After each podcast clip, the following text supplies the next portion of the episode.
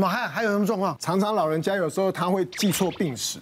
嗯，那之前遇过一个老伯伯，他来就是说他全身肌肉酸痛无力，然后变得很虚弱，然后呃，我们就想说，哎，年纪也大了，帮他检查一下，结果发现他的肌酐酸指数，就是肾功能的指数，从二才短短两三个月就爬到四。那我们就想说，哎，伯伯，你这个肾肾功能变差了啊，是不是有在吃什么消炎止痛药，还是什么其他的一些可能会影响肾功能的药物嘛？他说他都没有啊，他后来因为我们门诊太难排了，所以他后来他就去附近的诊所在看。我说那你又吃什么药？他说他吃高血压、糖尿病啊、降血脂的啊都有啊。他说哎降血脂的，然后他又说他什么去最近肌肉很痛。我想啊会不会降血脂的药物的一个副作用？那就帮他检查，果然他的那个一个横纹肌的一个指数就很高。嗯，他吃那个降血脂的药导致他横纹肌溶解。啊，所以它那个红肌溶解，它那个肌肉被破坏之后，它那个会造成我们的肾丝球上面会有一些肌蛋白，会造成它的阻塞，所以它肾功能指数在往上爬。哦，然后我就跟他说啊，你这个降血脂药，你这个不能吃，你知道哦？他说啊，唔知啊，我都最近这两三个月都退的，我都吃，吃个卡就生的啊，哎，啊就生的我嘛拢唔敢食止痛药啊，因为因讲我肾功能不好。是，然后我又觉得，嗯，好，这北北还没关没关系，还有点病识感。本来想要夸奖他，就就划他的住院记录，就差点昏倒。他七年前因为同样吃那个 胆固醇的药、降血脂的药，然后横纹肌溶解，然后肾功能衰竭，在我们医院住过院。我跟他说，阿北，啊，可是你同样的事情七年前发生过，你知道吗？他说啊，七年前。呃，你记不记得你七年前有住院？呜啊呜啊，我还记得你主要就是卡就生了，你以前就滑断了。我，他不是卡就生好的断耶，你知道你那个时候也是吃这个降血脂的药，所以很会肌溶解，所以肾功能不好啊。哦，我没记你啊啦。哎呦，你哪拢不搞提醒我那在？对，所以他七年之后他又犯了同样的事情。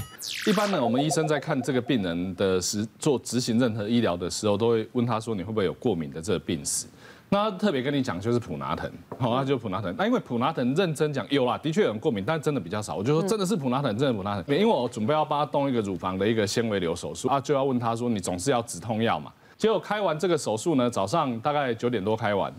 大概十一点多就急诊科就一个病人，那整个脸都肿起来这样，那回来他就非常坚信是普拿疼。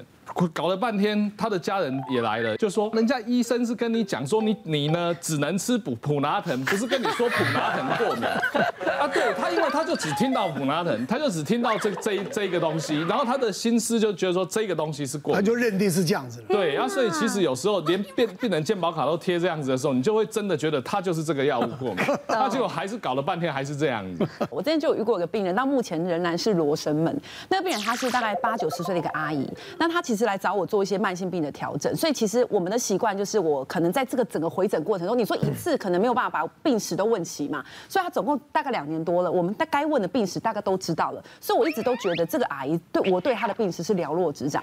到了某一天她回诊的时候，她就突然跟我说，她这几个月哈都很疲倦。那因为她上个月就讲过这件事情，所以这个月疲倦就可能是有意义的喽，尤其年纪又大嘛，所以我就照着可能疲倦会有的一些原因，该做检查的做，该问的问诊问，比如说问她有没有贫血的问题，评估要不要做检验。再有就问他说，你肝脏有没有问题？他说有啊有啊，我肝脏有问题啊，我一直有肝硬化的问题，一直在某大医学中心住院治疗。我听到这里的时候，我整个人心都凉了哈，因为肝硬化其实有分程度，有些很严重的，可能你给他的一些药是肝代谢的，都要尽量避免。可是我在这两年来，我从来不知道这件事情，所以我吓死了。我就说那。哎，这个肝硬化很有可能也跟这个疲倦有关，所以你现在的第一个任务就是马上回到你原本的医院去，赶快先评估有没有要做治疗。后来回诊之后呢，这件事情好像就没有发生一样，我就问他说：“那后来在医院治疗的如何？”他就说：“没事了，没事了，医生说都没事了。”因为有一次刚好比较有空档，我就跟他，他跟他家人一起闲聊，我说：“对了，那那个肝硬化到底是怎么回事？因为我们现在从来没有聊过。”突然就说什么肝硬化？没有这件事情啊，从头到尾我们就完全不知道到底发生什么事情。因为我在他的门诊啊，因为有些比较严重的病例哈，比如说呃肾脏有问题、肝脏有问题，有些药我们真的就会避开，所以我就把他的肝硬化写在最上面，打了四颗星星，就这样打了一年多的时间。到目前为止，这个病人也不记得什么时候跟我讲过肝硬化，我也不知道为什么当时会讲肝硬化，他就是一个问号，到现在为止这样。自己凭空凭空捏造的，不知道，真的不知道。好。还碰到什么状况？知道越多越困惑，治疗到底该怎么选呢？我前年的韧带断裂，他那时候断裂的时候，我就下隔一个礼拜我就去照核磁共振，我的断裂是断裂到只剩下一丝丝的韧带挂在我的腿里面。对，所以那个时候因为在参加运动会嘛，我想说，呃，医生就骨科医生就问我说，那你还有没有想要运动？我就说，嗯，我想要运动。他说，那你可能真的要开刀。我说很好，那我再去看看其他科的，就是复健科。那复健科医师就讲的又不一样，他就说，嗯，那你可以，我给你一些影片，你看，这些全部都是他们没有开刀的人现在在做的运动，或是他们，他就跟我讲说，你要做哪些运动，你可以不用开刀。嗯，我就说好，那我就靠我自己就好了。那医生又打给我，他就说，哎，那你要不要？那个骨科医师打给我说，哎，你要不要回来开刀？我说不用，我不用开刀，我说靠我自己。然后 这半年呢，这这中间半年，我就开始在每天训练自己的大腿，每天跑，每天跳，每天做那种很深度的，就是大腿肌的训练。后来呢，有一次 我在追公车，嗯，我想说追公车，对，那么无聊啊？我我要赶公车了，他刚好到了，然后我要赶快去追他，然后我要上车嘛。我想说，反正我现在已经好了，我也无所谓，我就跑起来，啊跑跑跑，然后就跳过一个花圃。然后一下去的时候，我就听到啪啪两声啊！那时候整个人已经跪在人行道上面哭了，因为太痛了，你根本起不来，公车也没追到，地方也工作也没去到，我直接打电话说我我去不了，我现在完全动不了。然后我再回去骨科 再照一次 X 光，还有那个 MRI，他说之前呢你的韧带断掉。半月板一点点破裂，现在是整个半月板大破裂。天哪！然后呢，我脚也伸不直，然后一个多月都好不了，我就直接确定说，我一我现在要动手术，不管发生什么事，我动手术。嗯。然后动完手术那一个月，就是所有工作撑拐杖上去，我连演戏啊什么都是撑拐杖上去演。哦。所以，呃，我觉得大家要好好评量一下自己的那个能力。没有，不是能力了，就是说到底这个状况是不是可能靠复健好？对，或者是真的，你现在剩下一点点，你不开刀，你怎么那韧带怎么接上来？对，因为因为对不对？而且复原的比较快。对，那个时候这个是开刀的。对，开完刀隔天医生就叫我下来要走，然后中间我这中间插那个伤口好有还有差一点蜂窝性组织炎。嗯哦，就是没有没有顾到很好，因为他开刀让你下来就要让你。让你去肥复健的意思，对对对，这个是多动多走，这是隔天就就要这样子，很好啊。对对对，哎，开完刀就能够马上这样子，很好嘞。对，而且开完刀他是拿了一个机器，让我脚可以弯的机器。我说呃，医生这个要干嘛？你就先，他就说你就先把脚放上去。我说哦好，放上去。然后开始弯，我说哎不对不对，我现在还好痛哎。那没关系，这本来就是要这样，你要把你的脚拉开这样。哦。其实骨折啊，有时候有的人会说这个需要开刀，这个不需要开刀。其实有的。真的骨折真的要去分很细啦，每个地方的骨头它的呃要手术的一些适应症跟不适应症都都不一样。可是大原则就是这边了啊，到底要不要开刀？开刀的话就是，哎，你这个骨折它跑位跑比较开，或是骨折它的角度太大了，会影响到功能的。哦，比如说在韧带的附近的这骨折，应该是要开刀手术的。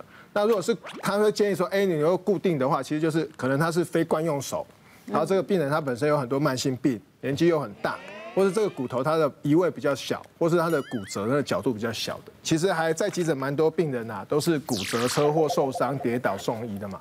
他之前遇过一个三十几岁的年轻人，他说他来其实他是骑摩托车跌倒，然后肩膀撞到之后就锁骨断掉，然后他运气不错，断在锁骨中线呃中中间这个地方，嗯，那位移也没有很开嘛。然后骨科医师后来跑来会诊之后跟他讨论完，然后说啊你这个开会稍微比较快，可以恢复功能。对啊，如果不开的话，就是可能就是三角形要吊久一点。他说啊，我还有事情要做，那我先不开好了。所以他就吃止痛药，然后就吊三角形回去，然后再回骨科门诊追踪。就过两个礼拜之后，他就有一天他就突然跑回来接着说，哦不行，我要开刀，我要开刀。他说他吊个三角形两两个多礼拜，他觉得好像差不多了，所以他就就是。今天就是跑出门要自己骑摩托车，他用他断掉的手去牵摩托车，很强啊，太重整个又倒下去。他说因为我觉得不对，医生你看一下，然后我们就把他衣服打开，然后这手骨整个就 V 字形，倒 V，然后他皮肤就整个快被弄破，然后整个整个又撞下去，然后整个角度就跑开了，那这个就是去手术。对，那另外一个北北他也是还蛮奇怪的，他是六十几岁的老先生，可是他本身老烟枪又心肌梗塞过，然后之前也是跌倒不小心，他是肱骨，就是我们这个上臂这个骨头，肱骨头那边有点骨折，可是他移位不大。那骨科医师也是跟他讲说啊，你又又慢性肺阻塞、抽烟嘛，又心肌梗塞过，那我想我们这个就是保守治疗就好，因为你那跑位不开也 OK，对，但是就是要打打三角巾久一点。那这个北北他因为他其实他的生活是还蛮多彩多姿，他说不行啊，我那个我要跟我朋友聊天什么，要出门要怎么样，反正他觉得他这样子绑三角巾不能出门一个月到一个半月，他受不了，所以他就硬要那个骨科医师帮他开哦。就这个北北后来去开了之后呢，他插管嘛，然后就肺不好，心脏功能又不好，然后又变成肺炎，所以他最后呼吸器拔不掉，要住加护病房，住了三四天，然后最后又住病房，又住了一个多礼拜才出来。然后那骨科医生就说：“啊，一直都叫你讲麦开较好啊，你。” 对啊，所以有时候开跟不开，其实还是要跟医生多讨论。是，对任何的疾病有任何的疑问呢，一定要问清楚啊，也不要自己给搞啊，自己当医生，不要乱吃糖果，好不 好？好，那有任何的问题，还是咨询医生，好，做最好的一个判断。好，谢谢大家，谢谢。别忘了订阅我们 YouTube 频道，并按下小铃铛，收看我们最新的影片。想要看更多精彩内容，快点选旁边的影片哦。